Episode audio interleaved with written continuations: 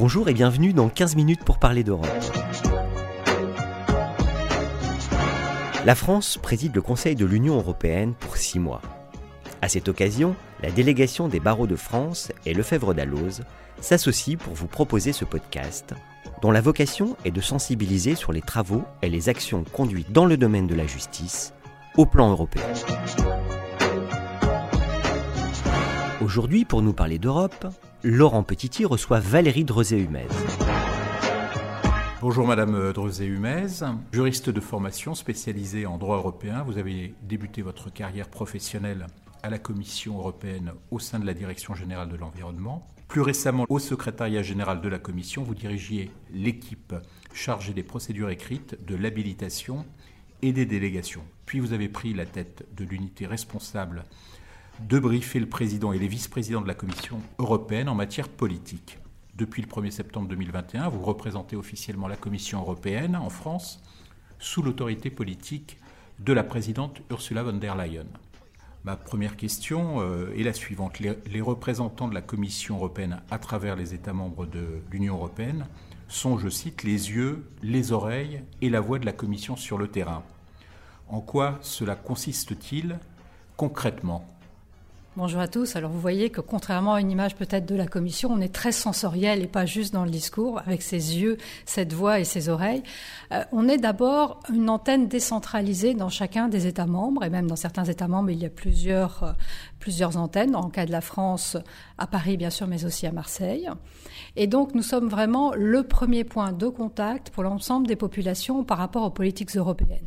Que ça va de l'information à l'accompagnement de projets, aussi les contacts effectivement avec les autorités. Ce qui fait de nous, euh, dans un deuxième temps, un canal de retour aussi d'information. Ce n'est pas seulement de la communication, je dirais, une descente d'informations de Bruxelles, mais c'est surtout aussi faire remonter euh, des réactions par rapport aux projets politiques, des sensibilités particulières qui donnent un éclairage parce que, comme euh, vous pouvez soupçonner, faire de la politique à 27, c'est parfois compliqué, voire même souvent, mais c'est surtout très important de garder un contact avec ce contexte et ces différences nationale pour bien comprendre à la fois les réactions, envisager les compromis et les difficultés en amont. Donc on est vraiment une courroie de transmission dans les deux sens entre Bruxelles et les populations dans les États membres, au plus près, au niveau régional, local aussi, où nous travaillons, pour euh, incarner aussi euh, la Commission sur le terrain et montrer ce qu'une politique européenne peut faire dans la vie des populations européennes. Les représentations de la, Commission interagissent avec les autorités euh, nationales, les parties prenantes ainsi que les citoyens, et informent aussi les médias et le public des politiques de l'Union européenne. Pourriez-vous nous donner euh, des exemples concrets?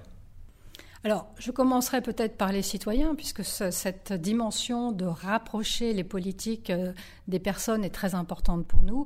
Ça veut dire, par exemple, dans le cadre actuel de la conférence sur le débat euh, sur l'avenir de, l'Europe, organiser donc des dialogues citoyens, faire venir des commissaires, euh, avoir des débats, recueillir les, ressentis des différents intervenants.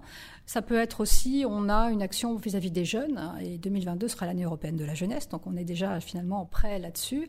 Euh, aller dans des festivals de musique, ou peut-être on n'envisagerait peut-être pas de voir la commission là, mais pour être au plus près des jeunes dans des moments où peut-être ils sont plus ouverts, et peut-être une jeunesse qui est moins habituée à parler d'Europe. Donc euh, c'est ce type d'action qu'on peut avoir.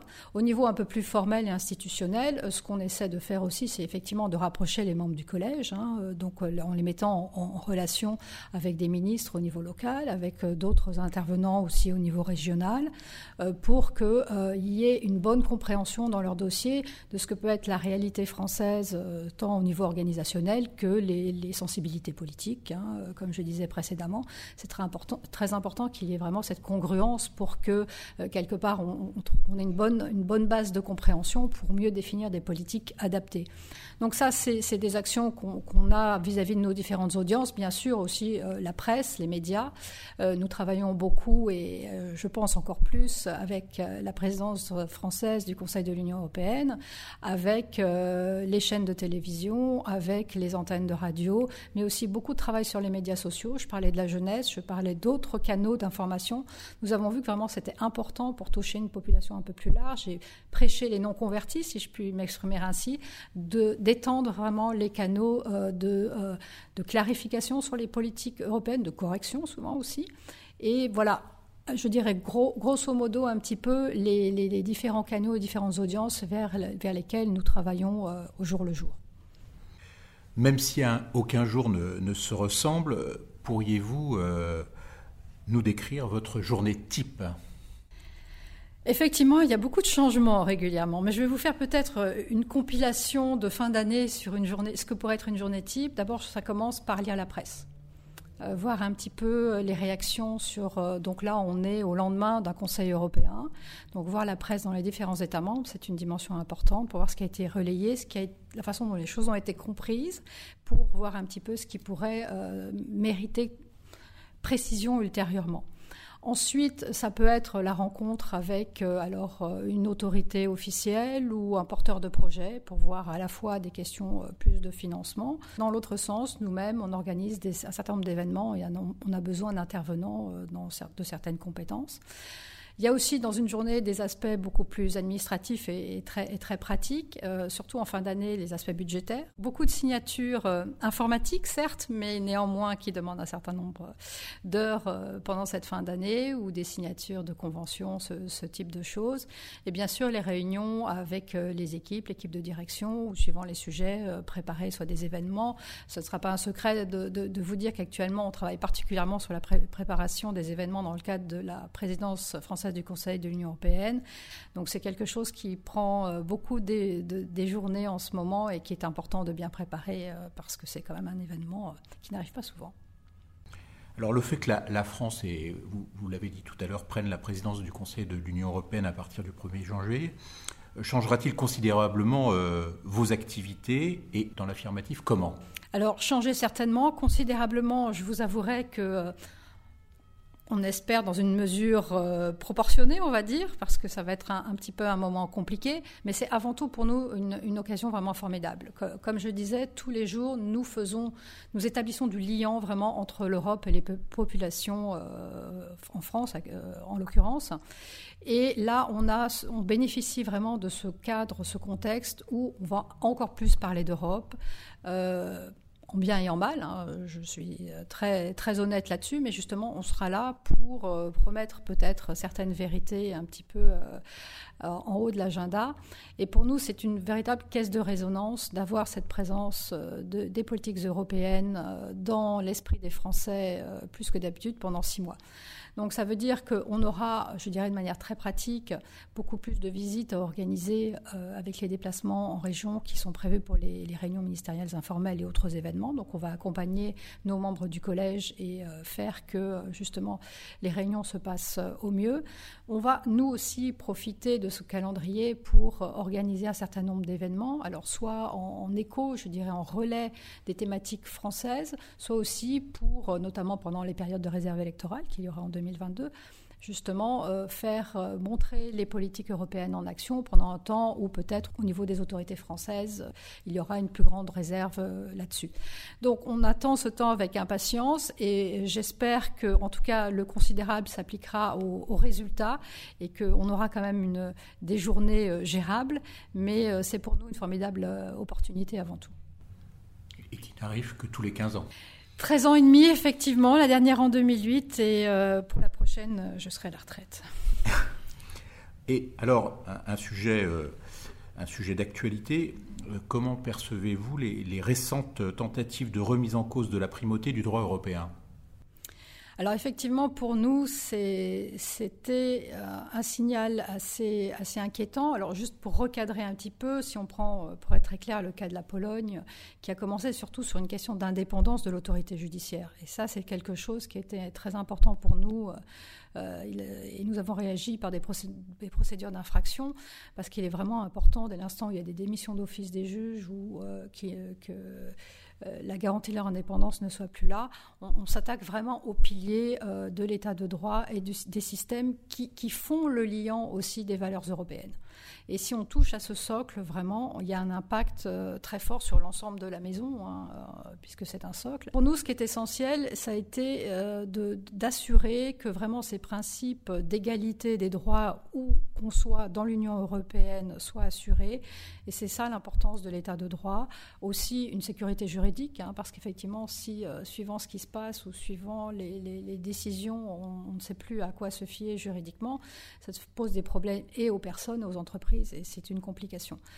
Le fait que ce soit arrivé dans le débat politique sous un angle qui a été vu comme une, sorte de, reprise en main ou de, politisation, on l'a vraiment ramené à la dimension juridique, à l'utilisation de tous les outils que nous avions. Donc je parlais des procédures d'infraction, mais aussi euh, de tout le travail qu'on a fait sur le rapport sur l'état de droit et euh, qui sera à partir de, 2022 assorti de recommandations et bien sûr euh, les procédures article 7 du traité de l'Union européenne qui sont, qui sont en cours.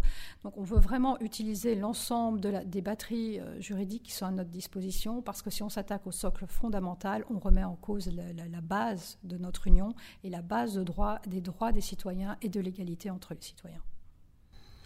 Alors vous le savez, euh, la langue française est toujours un point de, débat, notamment au sein des institutions européennes.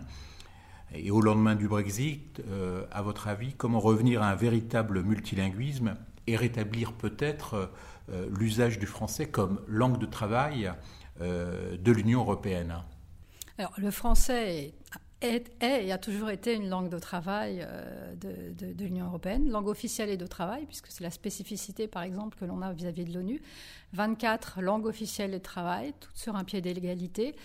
Euh, ce, que, nous faisons, c'est d'abord l'assurer euh, au niveau, je dirais, de base, c'est-à-dire que toute la législation euh, est dans, dans, ces 24 langues. Euh, parce que effectivement euh, c'est ce qui s'applique aux citoyens. Donc ça va directement euh, vers le citoyen. Donc ça c'est quelque chose que, sur lequel nous avons toujours assuré via la traduction, aussi la, mise à disposition d'interprétation pendant les réunions. Donc cette richesse du multilinguisme européen qui est tout à fait unique est assurée et préservée via ces deux canaux. Alors bien sûr les, les, supports et les contenus ont, ont explosé. La législation c'est chose, mais effectivement, on a les sites, euh, les sites internet, des brochures, ce type de choses, où le niveau de multilinguisme peut varier euh, suivant le, niveau de détail. Mais nous gardons vraiment un œil pour développer au jour le jour ce multilinguisme. Par exemple, tout simplement au niveau des outils aussi. Hein, euh, on a développé un outil de traduction automatique qui est actuellement utilisé, je, si j'ai de bonnes informations, par le site de la présence française du Conseil de l'Union européenne, qui, pour certaines autres langues qui ne sont pas traduites, je dirais par, par des traducteurs humains, si je puis dire, sont traduites par ce système. Et donc on utilise vraiment, on développe au maximum ce type d'outils pour assurer un multilinguisme le plus large possible. Et je pense qu'aussi un deuxième point, c'est que ça pose la question à tous les États membres euh, de euh, l'enseignement de leur langue dans les autres États membres. Je parlais d'interprétation, d'être sûr qu'il y a suffisamment de personnes formées pour que euh, la langue française, en l'occurrence, puisse être une langue pivot, beaucoup plus, par exemple, que l'anglais. Donc il y a vraiment un effort de l'ensemble des États membres à investir. La France a des alliances françaises dans, ce réseau pour que, en, disséminant l'apprentissage des langues, nous aussi nous ayons accès à un ensemble de, personnes qui sont déjà plurilingues quand elles entrent dans les institutions et que nous pouvons continuer à former pour assurer un multilinguisme dans la durée. Eh bien, merci beaucoup et je vous remercie d'avoir euh, répondu euh, avec euh, enthousiasme à ces questions et qui seront au cœur de l'actualité de la présidence française de l'Union européenne. Merci à vous. 15 minutes pour parler d'Europe, c'est fini pour aujourd'hui. Avec ce podcast inédit, nous espérons susciter le réflexe européen nous espérons donc vous retrouver, plus nombreux encore, au prochain épisode. À bientôt.